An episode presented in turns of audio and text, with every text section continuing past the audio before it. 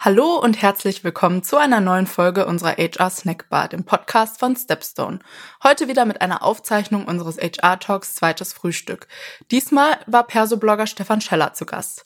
Er und unser HR-Experte Sebastian Mertens haben über Purpose, Future Skills und die HR-Jobs der Zukunft diskutiert. Das zweite Frühstück findet einmal im Monat statt.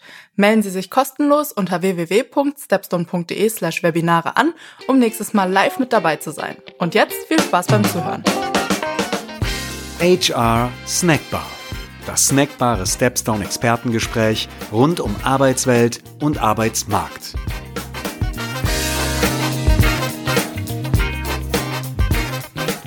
Morgen unsererseits in die Runde. Ein herzliches Willkommen zum heutigen zweiten Frühstück HR Talk. Ich freue mich darauf, wieder am Start sein zu dürfen. Ähm, mein Name ist Sebastian Mertens. Ich bin Teil des Corporate HR Teams bei Stepstone und kümmere mich dort um strategische HR- und Transformationsthemen für die gesamte Stepstone Gruppe.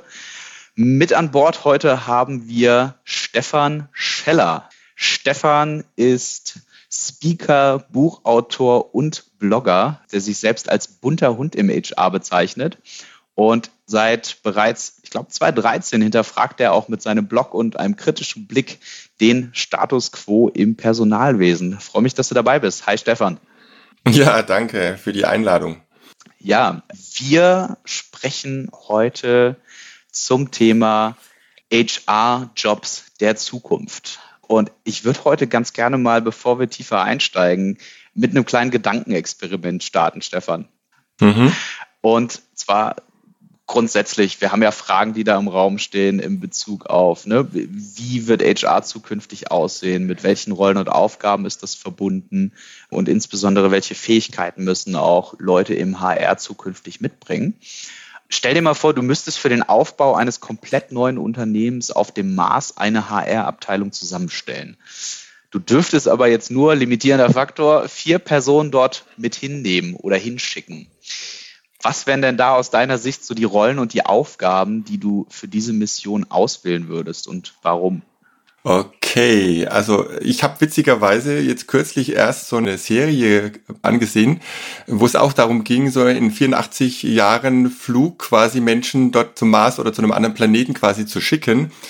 Und insofern habe ich mich da etwas mit beschäftigt, aber die Frage stellt sich natürlich, was für eine Art von Unternehmen ist das auf dem Mars und warum braucht sie ausgerechnet eine HR-Abteilung, wenn es nur vier Menschen sind?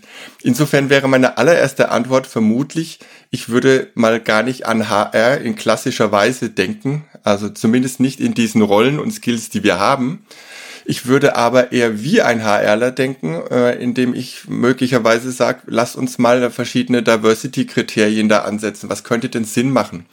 Also insofern würde ich bei den vier Personen vermutlich Menschen nehmen, die von vier verschiedenen Kontinenten und damit auch kulturellen verschiedenen Hintergründen kommen. Asien, USA, Afrika, Europa. Dann eine gewisse Geschlechterdiversität wäre mir wichtig. So, und dann müsste man natürlich sagen, okay, was soll dieses Unternehmen denn leisten? Ich glaube, es steht allen gut an, wenn die äh, in gewissem Rahmen eine Art äh, Selbstorganisation haben. Also, dass wir nicht darüber reden, dass in irgendeiner Art und Weise Führung im klassischen Sinne notwendig ist, sondern dass diese Menschen hochgradig lernfähig sind, dass sie sich selbst organisieren können und dann sind wir natürlich schon teilweise wieder bei diesen Themen Future HR. Aber mhm. ich würde ganz ehrlich nicht an HR als erstes denken, wenn ich an ein Unternehmen denke. Okay, das ist spannend.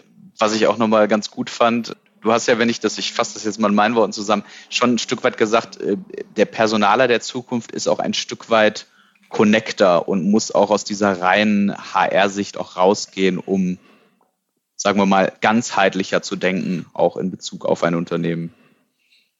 Ja, also wir sind ja in, in dem Sinne eine Unterstützungsfunktion. Ne? Ähm, oftmals so ein bisschen äh, despektierlich als Cost-Center. Nach dem Motto, ja, produziert hauptsächlich Kosten ne? und deswegen werdet ihr auch am meisten eingespart, wenn wenn es Geld knapp wird. Ich glaube, dass wir schon immer auf dem, aufs Business eingezahlt haben. Das war uns aber oftmals nicht so ganz klar und vielleicht auch vom Business nicht so gesehen. Und deswegen hat man dann natürlich versucht, als Businesspartner mit diesem Dave Ulrich-Modell so ein bisschen sozusagen HR aufzuwerten. Und ich glaube aber, dass wir da heute mit einem ähm, anderen Mindset rangehen können, auch getrieben durch das, was gerade in den Unternehmen im Rahmen der digitalen Transformation passiert. und dass wir uns da auch verändern. Ne? Und insofern, ähm, ja, nenne es gerne Connector. Ich glaube, dass allein äh, das Mindset von HR von diesem Resources hin zu einem Relations, also Human Relations, schon eine ganz gute Richtung weist. Vernetzung, du nennst es Connector. Ich denke, da sind wir auf einer Linie. Ja, ich meine, den, den einen Punkt, den du ganz an, äh, gerade angeschnitten hast, finde ich auch ganz spannend. Und zwar äh, jetzt auch nicht zuletzt durch die Covid-Pandemie hat die HR-Funktion als solche ja auch eine ziemliche Aufwertung erfahren ähm, und rückt immer stärker auch in den Fokus des, des Geschehens, wenn es darum geht, wie kann das Unternehmen sich auch innerhalb dieser Pandemie organisieren und dafür sorgen, dass es auch den Mitarbeitern gut geht und dass es eben läuft im Laden. Wenn ich jetzt mal überlege, es gibt ja so ganz bestimmte Themen, wo man sagt, HR geht eben raus aus dieser reinen, sagen wir es mal, reaktiven Rolle, diesem reinen Cost Center, was jetzt ganz böse formuliert oftmals nur äh, die Payroll macht, hinzu, wir positionieren HR als strategischen Partner für das Business auf Augenhöhe, der eben auch Themen vorantreibt, mit am Tisch sitzt, die Strategie mit definiert, aber auch ganzheitlich. Und ich glaube, das ist ein sehr, sehr wichtiges Thema jetzt auch während der, während der Pandemie, was sich gezeigt hat, eben auch diese gesamte Employee Experience zu gestalten. Wirklich als, sagen wir mal, Coach und Thought Leader im Unternehmen vorauszugehen und zu sagen, so, hey, so können wir auch diese ganze Employee Experience und eben auch diese äh, Future of Work, der wir uns halt gegenüber sehen, gestalten. Ich sehe gerade eine Frage, genau, kurze, ich glaube, das Modell, was wir gerade erwähnt haben, Dave, das war das Drei-Säulen-Modell von Dave Ulrich, was mhm. Stefan genannt hat. Ähm, auch genau. grundsätzlich, wenn man sich das jetzt einfach einmal anschaut, diese, diese Transformation hin von HR, von eher reaktiv zu proaktiv, transformational, was sind denn da so aus deiner Sicht, Stefan, die ähm, elementaren Dinge, die ja in Sachen Fähigkeiten und Skills, die ein HRler da mitbringen muss? Ich glaube, dass man nochmal äh, sich vorher klar machen muss, erstmal, was ist denn eigentlich unsere Rolle im Unternehmen, ne? bevor man dann auf die Skills kommt und sagen, wofür brauche ich denn diese Skills? Mhm. Also was sind denn unsere Verantwortungen und Aufgaben? Und da hilft es tatsächlich sehr sofort, ähm, sehr selbstbewusst die Rolle wie ein, wie ein Businesspartner äh, einzunehmen, und zwar jetzt nicht äh, die, die Person Businesspartner im Unternehmen, sondern mhm. generell diese Augenhöhe. Und es geht ja letztendlich immer darum, dass das Unternehmen einen Zweck hat. Sagen wir mal, es ist ein Unternehmen, das stellt Software her für eine gewisse Zielgruppe. Kenne ich mich in dem Fall gut aus, weil ich ja selber in dieser Rolle im Unternehmen auch tätig bin. Dann geht es am langen Ende ja darum, Kundenbedürfnisse zu befriedigen oder dieser Mission nachzukommen, sagen wir mal, die besten Softwareprodukte für den Erfolg deiner Kundenzielgruppe zu bieten. So, und wenn ich dann sage, okay, und was kann denn als HR jetzt unser Beitrag zu diesem Erfolg sein? Das heißt, es geht jetzt gar nicht mal nur so sehr darum zu überlegen, was kann ich denn für das Unternehmen tun, sondern am langen Ende geht es immer um das Gesamt, den Gesamtpurpose des Unternehmens. Warum gibt es das Unternehmen und was ist unser Beitrag als HR? So, und da ist jetzt natürlich relativ schnell, auch in der Pandemie klar geworden, da gibt es eine ganze Reihe Themen, die eigentlich, wo man gesagt hätte früher, das sind jetzt Tech-Themen, das sind IT-Themen, ne? Mhm. also Homeoffice und ähnliches, hätte man gesagt, na ja, das muss irgendeine IT-Abteilung regeln. Und plötzlich hat aber HR hier eine Rolle bekommen, weil wir reden dann über, hm, wie ist es denn eigentlich mit dem Thema Arbeitszeit, mit dem Thema Führung auf Distanz, mit dem Thema Workload? Wie verändern sich Auswahlverfahren im Recruiting? Wie ist Employer Branding plötzlich rein digital denkbar? Damit sozusagen diese gesamten Kernprozesse am Laufen sind, werden sehr viele HR-Themen momentan notwendig. Und das rückt uns in einen Fokus, den es vorher so vor der Pandemie nicht gegeben hat. So, das ist also eine, eine Aufgabenverschiebung. Und das Ganze ist eigentlich eine zeitliche Überschneidung mit dieser generellen Entwicklung, ich will, ja nicht immer so viele Buzzwords in den Mund nehmen. Ne? Und alle reden auch immer auf so einem abstrakten Korn von dieser digitalen Transformation. Aber um was geht's denn eigentlich wirklich? Wir haben halt gemerkt, dass, dass das im Markt sehr schnell Dinge eintreten können. Meistens nach dem Motto, es gibt neue Mitbewerber, es gibt vielleicht große Plattformen, die ihr Ökosystem plötzlich ausdehnen, in ihr Portfolio etwas aufnehmen und damit in die, ja, in den Wirkkreis des eigenen Unternehmens kommen. Und dass es nicht mehr ausreicht, dann zu sagen, na ja, dann ist das so, das schaffen wir schon irgendwie, mhm. sondern es geht darum, zu flexibilisieren, zu digitalisieren. Ne? So, und das ist die Kernaufgabe und das überschneidet sich. Und wenn man das jetzt mal zusammenlegt, dann kann man die Skillfrage stellen und sagen, okay, und was hilft uns denn jetzt, diese Themen in Richtung ja, Agilität, in Richtung Digitalisierung als HR zu unterstützen? Ja, fand ich sehr gut erklärt. Also es, insbesondere auch der Punkt mit äh, Start, mit dem Purpose des jeweiligen Unternehmens, also spricht mir persönlich zumindest äh, absolut aus der Seele. Wenn wir uns jetzt einfach mal anschauen, und das geht ja auch so mit dem mit, was in den gängigen Studien jetzt auch gezeigt wird. Also es gab zum Beispiel noch eine PwC-Studie kürzlich, die eben auch nochmal klar gemacht hat, dass dieses Selbstverständnis, dieses HR oder People Managements sich ganz stark ändert. Und zwar von dieser Sicht des unternehmensinternen Dienstleisters viel stärker hin zu diesem, sagen wir mal, Change Manager oder Thought Leader innerhalb der Organisation.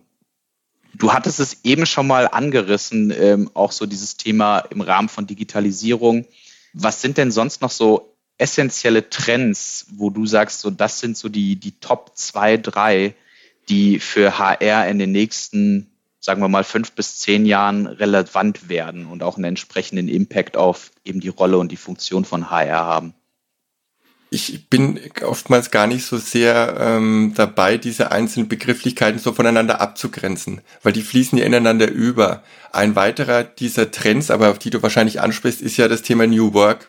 Da wird aber ganz viel reingepackt. Ne? Da sind auch Digitalisierungsaspekte drin, da sind aber auch vor allem ja, eine, eine Veränderung in der Denkhaltung drin. Das geht ganz stark dann in, in diese Richtung eher transformationale Führung auch, dass mhm. man sagt, man geht so ein bisschen weg aus der klassischen Rolle. Und schon hast du irgendwie wieder so eine Überschneidung. Das heißt, klar kann man jetzt ein paar Trends nennen, aber ich glaube, diese Metatrends, Digitalisierung, vielleicht auf HR bezogen, New Work, da sind wir dann schon mittendrin und da kannst du ganz viel mit reinnehmen. Ne? Da ja. braucht's auch, und das war ja die Ausgangsfrage eigentlich, die ich jetzt natürlich nicht beantwortet habe, äh, die Future Skills, ne, was dann benötigt wird. Die ist ja noch offen. Ja, das ist ein ganz guter Übergang. Und zwar, es gibt, ähm, ich kann den später auch nochmal in den Chat posten, es gibt von Harvard Business Review einen sehr, sehr spannenden Artikel äh, mit dem Namen 21 HR Jobs of the Future. Ähm, ich weiß nicht, mhm. hattest du den gelesen, Stefan? Ja, den kenne ich.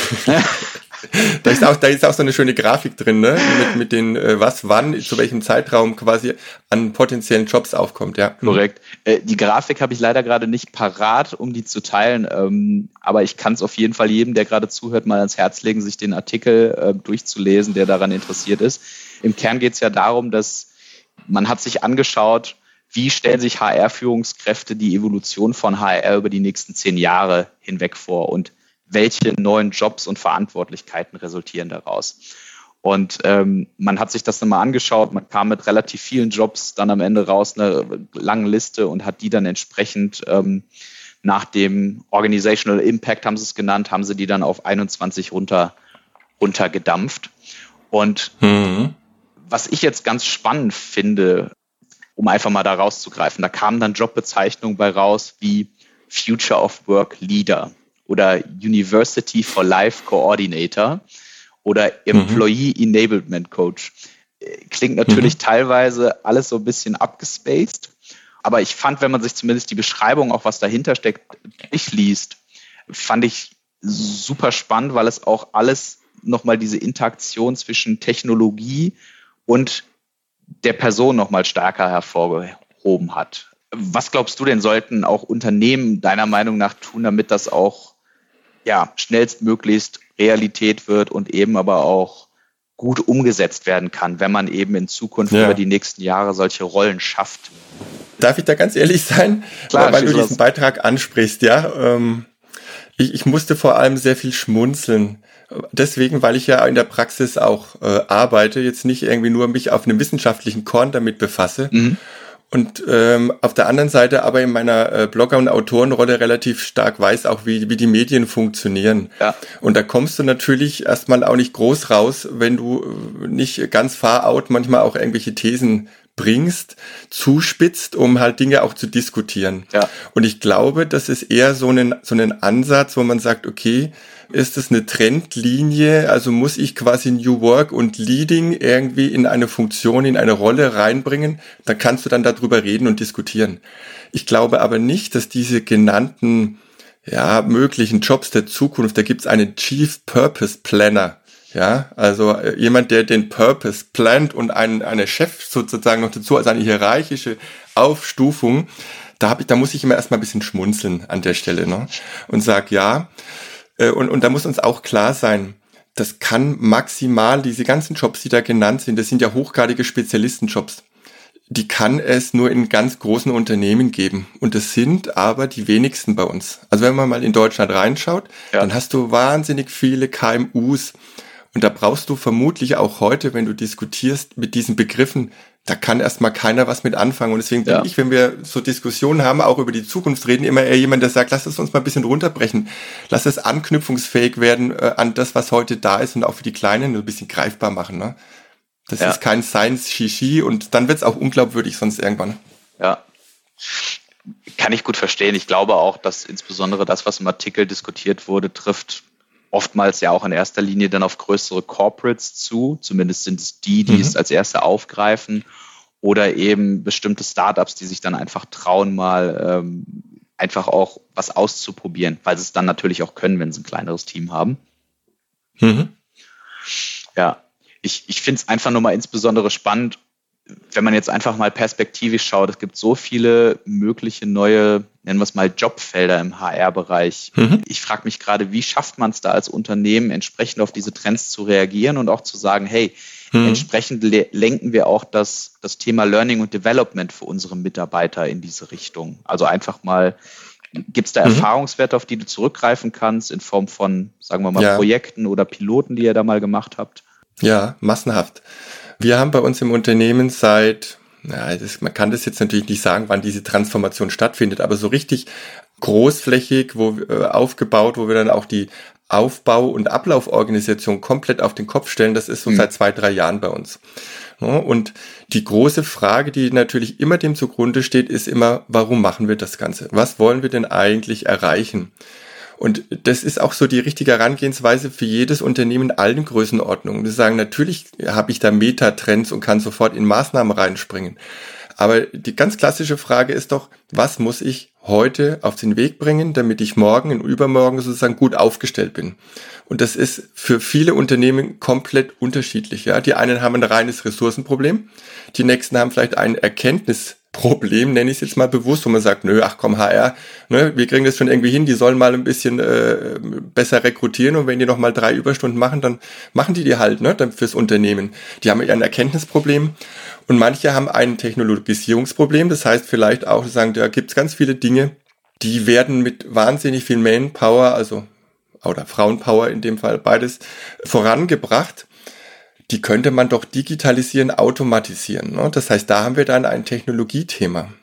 Und äh, klar muss auch sein, immer zu sagen, was bringt mir denn jetzt beispielsweise ein Investieren in eine KI, in eine Software mhm. für das, was ich als HR, als Purpose habe. Was ist denn mein Mehrwert für dieses Unternehmen, für das ich arbeite? Und da kann beispielsweise die Technologie eine Lösung sein. Vielleicht ist es aber viel bodenständiger, dass man sagt, hey, eigentlich haben wir eher ein Arbeitszeitproblem, dass wir nicht flexibel genug arbeiten, dass wir möglicherweise, wenn jemand äh, Kinder zu Hause hat, da nicht drauf reagieren und deswegen hakt es ne, im Unternehmen. Ja. Und da hilft es mal wirklich ganz bodenständig drauf zu gucken, die Trends im Blick Blick, aber sich jetzt nicht äh, irgendwie von irgendeiner Technologiegläubigkeit da treiben lassen. Ja, gehe ich komplett so mit. Man sieht ja auch häufig, äh, insbesondere in großen Unternehmen, dass dann immer wieder auf jede neue Technologie, die für irgendeinen Prozessschritt verfügbar ist, gesprungen wird. Ähm, und im schlechtesten Fall denkt man, okay, die neue Software fürs Onboarding und für andere Prozesse ist jetzt das Allheilmittel ohne mal mhm. erst zu hinterfragen, wie du sagtest, trägt das überhaupt jetzt so zum, zum übergeordneten Purpose oder eben auch den strategischen ja. Unternehmenszielen bei. Ja.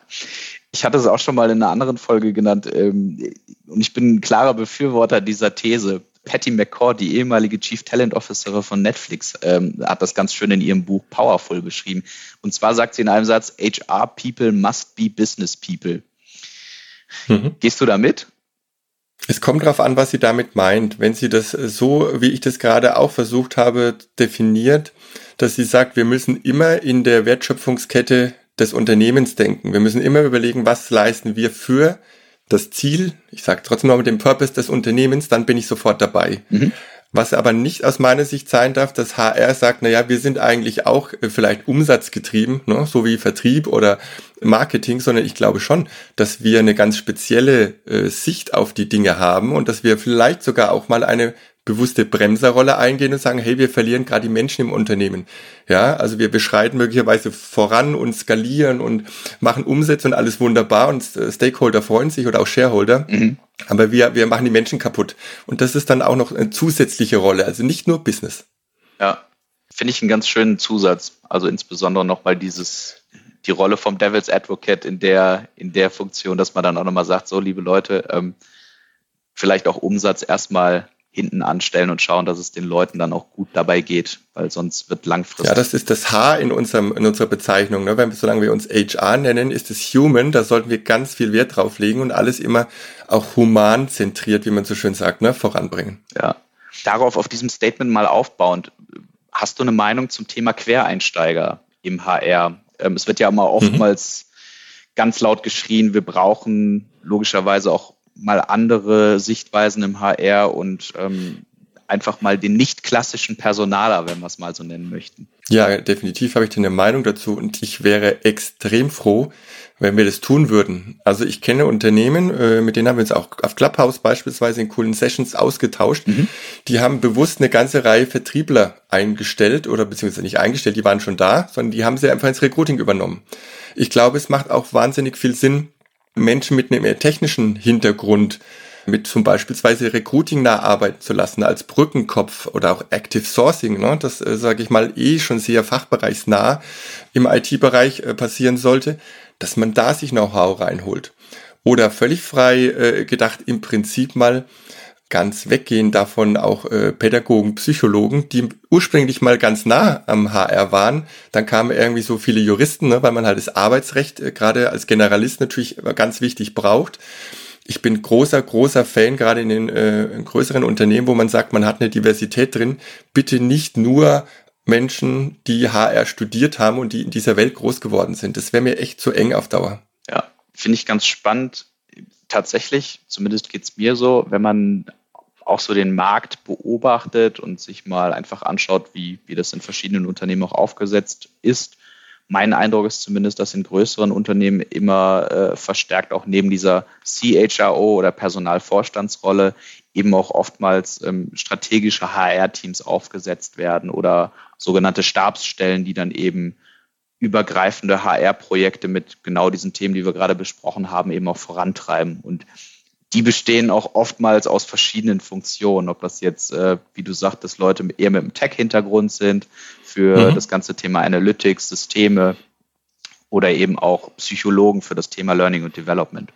Da gibt's ja zwei Entwicklungen, die da so ein bisschen drauf einzahlen. Auf der einen Seite ist das Thema Diversity heute unfassbar wichtiges gesellschaftlicher Metatrend.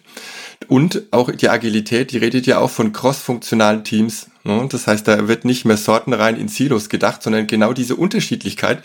Deswegen war auch diese die Auftaktfrage eigentlich echt passend. Ne? So nach dem Motto, wenn ich eine Expedition mache, dann hole ich mir ja nicht äh, vier Experten, die alle das Gleiche können und sagen, dann fliegen die alles Astronauten, die nur zum Mond fliegen können oder zum Mars sondern da brauche ich Unterschiedlichkeit. Und das befeuert auch die Chance letztendlich, wenn man es ernst nimmt, für Quereinsteiger. Ja, werf in der Zwischenzeit auch schon mal einen Blick auf den Chat und was für Fragen in der Zwischenzeit bei uns schon mal reingepurzelt mhm. sind. Schauen wir doch mal. Hier haben wir eine, und das finde ich immer ganz spannend, wenn wir auch mal gegensätzliche Meinungen hier diskutieren. Äh, ich habe hier mhm. eine Meinung oder einen Kommentar von der Regina Sie sagte, ich weiß jetzt nicht genau, auf welche Frage sie sich bezogen hat, vielleicht kann sie das gleich nochmal kurz schreiben. Sie schrieb, bin ich nicht ganz der Meinung, weil der Mensch mit seinen Bedürfnissen auch gesehen werden muss. Denn wer keine Aufmerksamkeit mhm. und Wertschätzung erhält, arbeitet auch nicht im vollen Umfang. Ähm, kurze mhm. Frage, mhm. vielleicht können Sie das nochmal kurz in den Chat schreiben, auf welchen Punkt, den wir besprochen haben, Sie das genau beziehen. Weil das wäre ja eigentlich auch meine Haltung, ne? dass wir sagen, wir dürfen bei allem den, den Menschen auf gar keinen Fall also aus dem Auge verlieren und wir als HR sind gerade die, die das tun sollten. Ja. ja. Ah, okay. Sie schrieb gerade nicht nur aus Unternehmertum oder aus Unternehmenssicht. Ja, genau. Richtig. Aber trotz allem definieren wir unsere Rolle als HR erstmal, warum gibt es uns mit Blick aufs Unternehmen, weil wir arbeiten ja auch für Unternehmen als Teil des Unternehmens. Und dieser Rolle können wir uns dann in Anführungszeichen einen ausgiebigen anderen Fokus widmen, nämlich sagen wir, wir richten den Blick aber auch nach innen, nämlich auf die Menschen. Das muss das Business vielleicht nicht unbedingt tun. Ne? Ja. Sie schrieb noch als Zusatz, ich bin Quereinsteigerin und Coach und mache alles im Personal außer mhm. Rechnung. Okay, das ist natürlich auch dann eine sehr, sehr umfassende Rolle, die man dann dort wahrnimmt. Ja. Das ist ja in den meisten Unternehmen ist das ja so. Ne? Da hast du Generalisten, die müssen das komplette Spektrum abdecken. Ja, wenn wir jetzt dieses ganze Thema auch nochmal, um sich auf, nennen wir es mal, diese zukünftigen HR-Jobs ähm, äh, vorzubereiten, wenn man das nochmal sieht, äh, was sind denn so wirklich mal ganz praktische Schritte, die jede, jeder im HR jetzt schon mal angehen kann. Also wenn ich jetzt wirklich mal pragmatisch denke, was kann ich tun als jemand, der im HR arbeitet, um in fünf bis zehn Jahren immer noch ähm, up-to-date oder wettbewerbsfähig zu sein? Ne? Also was sind da so die Punkte, mhm. auf die du achten würdest oder was, was muss man da berücksichtigen? Auch da hilft der Blick auf die äh, Entwicklung des Unternehmens. Also was hat denn das Unternehmen vor? Äh, wird durchagilisiert oder sage ich mal, geht man mit dem Thema auch vernünftig um, also vielleicht auch selektiv. Wie entwickeln sich die Märkte? Und wenn man irgendwie so das Gefühl hat, dass im Unternehmen relativ wenig passiert, dann kann es nämlich auch sein, dass man, auch ob das jetzt gut ist oder nicht, in fünf Jahren vielleicht eher nur so eine, eine allgemeine Weiterentwicklung erfährt, aber nicht so die Revolution passiert. Ja.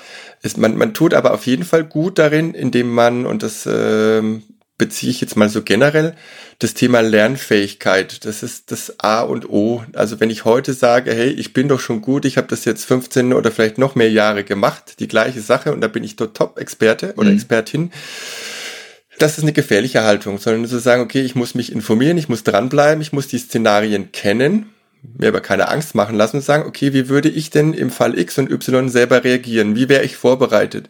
Was wäre denn man, wenn ich mein das Unternehmen verlassen würde und würde sozusagen in ein anderes Unternehmen reingehen, was könnte ich denn da noch leisten? Man nennt es auch diese Employability, also das generell hochzuhalten.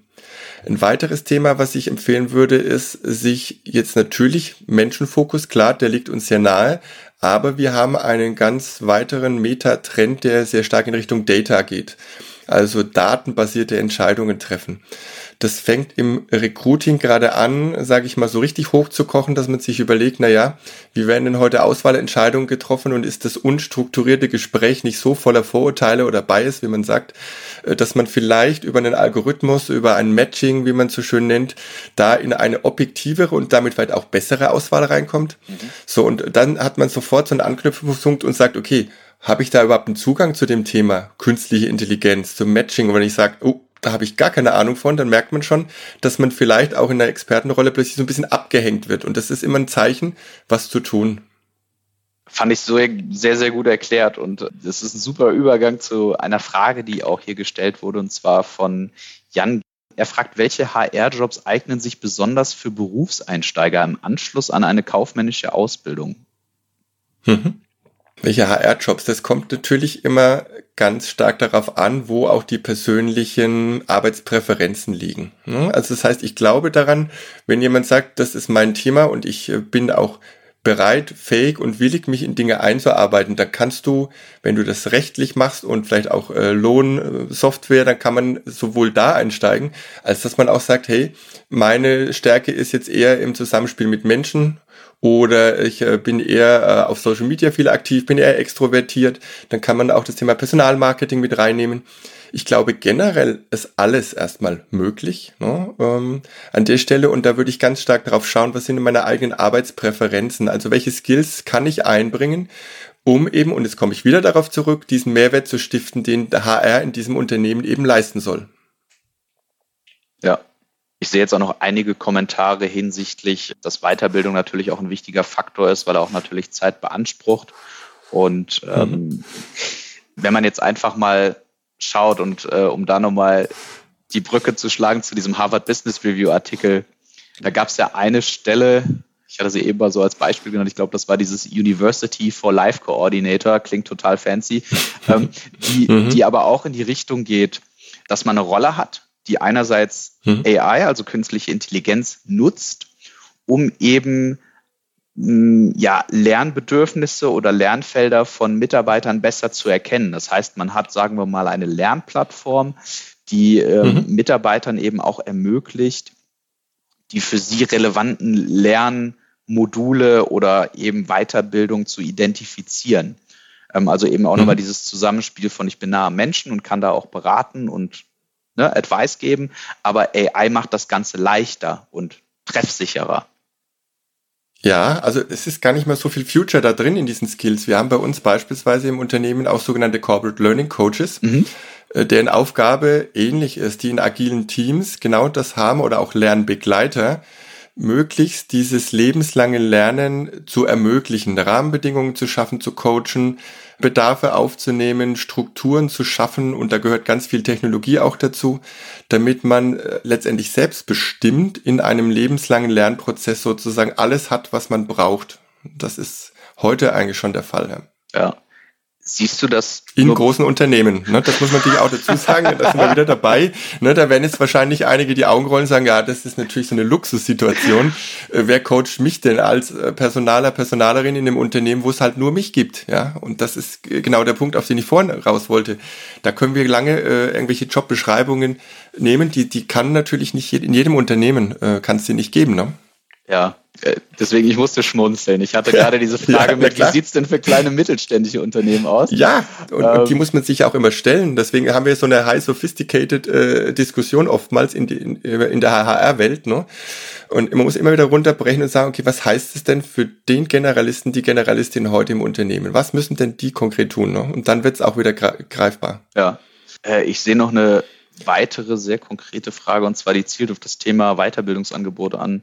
Ab äh, welche Weiterbildungen sind speziell bei Quereinsteigern sinnvoll oder notwendig? Ich greife jetzt einfach nochmal Stefans Statement auf, ganz klar abhängig natürlich vom jeweiligen Unternehmen, vom Purpose und den Unternehmenszielen. Ich bin, und bitte füg da, füg da hinzu, was du so kennst und magst, Stefan. Ähm, ich bin ein sehr großer Fan ja. zum Beispiel von Coursera die ähm, mhm. unter anderem von vielen Top-Unis, also Wharton, Harvard etc., Online-Kurse anbieten zu verschiedenen Feldern. Wharton ist zum Beispiel mhm. mit Adam Grant, wer ihn kennt, ähm, sehr, sehr bekannt für HR-Kurse, ähm, zum Beispiel People Analytics oder, oder andere modernere HR-Felder. Und ansonsten LinkedIn Learning ist, glaube ich, auch immer eine ganz gute Adresse, um sich ein erstes Grundlagenwissen anzueignen. Da auch, glaube ich, äh, ändert sich so ein bisschen unser Verständnis gerade, was bedeutet denn Lernen. Wir kommen immer noch so etwas aus dem, ich habe eine Ausbildung, da lerne ich alles und dann gehe ich in den Beruf und dann wende ich das an. Aber so ist es ja eigentlich fast noch nie gewesen, ja. Aber oftmals, wenn man merkt, da kommen Menschen irgendwie äh, von außen, die haben vielleicht kein Praktikum gemacht und sind jetzt im Studium fertig und dann, ja, dann sagen die, und wie kann ich jetzt mein Wissen hier anbringen? Und dann sind die in einer völlig anderen Welt. Und beim Lernen ist es auch so. Wie oft sind wir auf irgendwelche Seminare gegangen, drei Tage, und dann kommen wir ins Unternehmen zurück und was bleibt hängen? Äh, zehn äh, Prozent und dann wenden wir es nicht an und nach einem Jahr, ja, da hatte ich eigentlich meine Fortbildung. Ja. Und äh, diese Frage pauschal immer zu sagen, was muss ich denn machen, damit ich zukünftig gut aufgestellt bin, wird es so nicht mehr geben. Sondern wir reden ja heute über Learning Nuggets. Äh, das heißt, in, in kleinen Häppchen sehr anlassbezogen. Also wenn ich heute vor einem Problem stehe, dann ist für viele, und das machen junge Menschen mittlerweile ganz äh, automatisch, dann gehen die zu YouTube und gucken, ob irgendjemand dazu schon mal ein Video gedreht hat. Und das ist ganz erstaunlich, weil es gibt unfassbar viel auch zu HR-Themen beispielsweise, ja. Dann holt man sich dieses Wissen und ist dann eine Erkenntnisstufe weiter. Muss jetzt nicht nur ein YouTube-Video sein, kann ein Blogbeitrag sein, kann ein Artikel, kann ein Fachbuch sein, whatever. Aber ich warne davor zu glauben, man macht irgendwie einen Kurs oder äh, baut sich irgendwie ein Wissen auf und dann kann man das alles, ne? Und dann kann man das anwenden. Dem Stress darf man sich auch gar nicht aussetzen. Ja, gehe ich komplett mit. Im schlechtesten Fall ist das, was man, sagen wir mal, in einer Weiterbildung gelernt hat, entweder gar nicht anwendbar oder es ist ein paar Jahre später schon obsolet. Ja, du musst halt auch immer den Kontext sehen. Ne? Also auch wenn ich jetzt beispielsweise LinkedIn Learning, da ist sehr viel Content, wo ich das manchmal so das Gefühl habe, das geht in Amerika unheimlich gut, da mhm. passt das auch perfekt. Aber das ist vielleicht an so ein deutsches Arbeitsrecht auch nicht immer so, so super anknüpfungsfähig oder an die Prozesse im einzelnen Unternehmen und sagen, ja, das mag sein, dass die das so machen, aber unser Prozess sieht anders aus, weil wir haben vielleicht eine Software, die kann das gar nicht so, deswegen machen wir es anders und schon ist dann Wissen eigentlich wieder in Rauch aufgelöst. Ne? Ich glaube, wie du schon sagtest, man kann es ja auch oftmals einfach so ein Stück weit auch als Inspiration nehmen, um zu schauen, so ja, genau. welche, welche Mindset, Tweaks ne? so oder Veränderungen sind mhm. Es muss ja nicht immer dieses, ich übernehme den gesamten Prozess für mein Unternehmen, sondern vielleicht auch einfach mal so, was kann man denn vielleicht auch in einzelnen Prozessschritten anders machen? Gut, wir kommen auch langsam zum Ende der heutigen Sendung. Hat mir auf jeden Fall sehr, sehr viel Spaß gemacht, Stefan. Vielen lieben Dank, dass du dir die Zeit genommen hast. Ja, sehr gerne. Und auch an alle Personen, die sich heute eingewählt haben, ähm, vielen lieben Dank. Schön, dass Sie dabei waren. Die nächste Folge des zweiten Frühstücks HR Talk gibt es äh, zu Ihrer Info am 11. Juni. Deshalb, falls Sie da Interesse haben, freue ich mich, Sie dann auch wieder begrüßen zu dürfen. Und wünsche allen dann noch einen erfolgreichen Freitag. Bleiben Sie alle gesund. Ciao zusammen. Tschüss. Was ein interessanter Blick in die Glaskugel. Ich hoffe, es hat Ihnen gefallen, denn wir blicken sicherlich alle gespannt in die Zukunft von HR-Jobs. Wenn Sie möchten, geben Sie uns gerne über Apple Podcasts oder per Mail an podcast.stepstone.de Feedback und folgen Sie uns überall da, wo es Podcasts gibt. Das Wichtigste aber, bleiben Sie gesund und wir freuen uns schon, Sie dann in der nächsten Folge der HR Snackbar begrüßen zu dürfen. Und schon wieder Sperrstunde in der Stepstone HR Snackbar. Wir freuen uns immer über ein kleines Trinkgeld in Form von Feedback, Anregungen und Themenvorschlägen unter podcast at stepstone.de. Frische Wissenssnacks rund um die Arbeit heute und morgen servieren wir unter www.stepstone.de/wissen. Und für die After Hour zu unserem Podcast lautet die Empfehlung des Hauses www.stepstone.de/hr-podcast. Bis zum nächsten Mal in der HR Snackbar von Stepstone.